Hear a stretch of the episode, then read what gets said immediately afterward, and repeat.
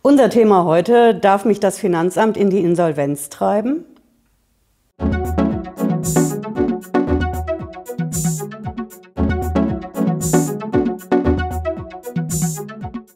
Hallo, ich bin Patricia Lederer, ich bin Rechtsanwältin in der Frankfurter Steuerrechtskanzlei Lederer Law.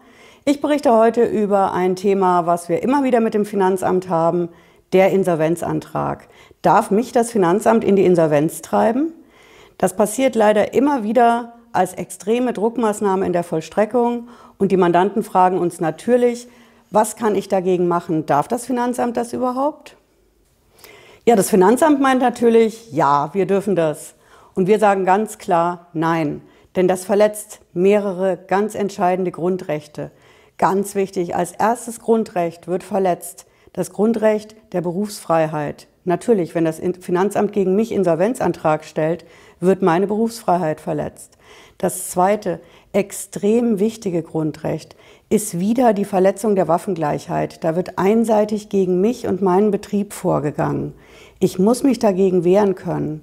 Das dritte wahnsinnig wichtige Grundrecht ist die Rechtsweggarantie, steht klar im Grundgesetz. Jeder in diesem Land darf den Rechtsweg bis zum Ende ausschöpfen.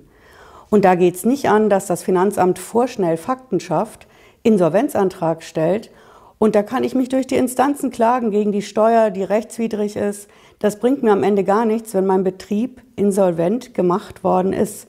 Dann sind wieder Fakten geschaffen worden, bevor ich eigentlich am Ende gewinnen kann. Da bringt mir dann der Schadenersatzanspruch gegen das jeweilige Bundesland auch nicht mehr so viel. Dann ist noch ein wichtiges Grundrecht, was verletzt wird. Natürlich meine Ehre als Betriebsinhaber.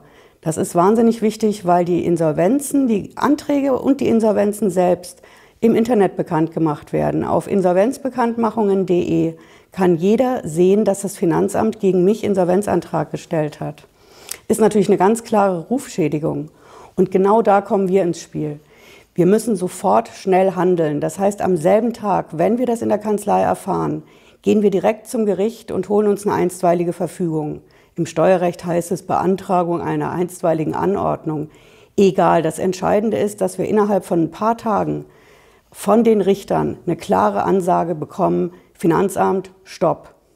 Und natürlich als nächstes reichen wir die Schadenersatzklage ein, weil das Finanzamt die Rufschädigung im Netz zu verantworten hat gegenüber dem Betrieb. Ja, das war unser Videolog für heute. Wenn Sie das, worüber ich berichtet habe, mit der Insolvenz, die das Finanzamt durchsetzen will, genauso wichtig und interessant finden, wie wir das tun, lassen Sie uns gerne einen Kommentar da, ein Like oder ein Abo. Wir sehen uns bald wieder schon in den nächsten Tagen mit einem neuen Video. Bis dahin und ciao.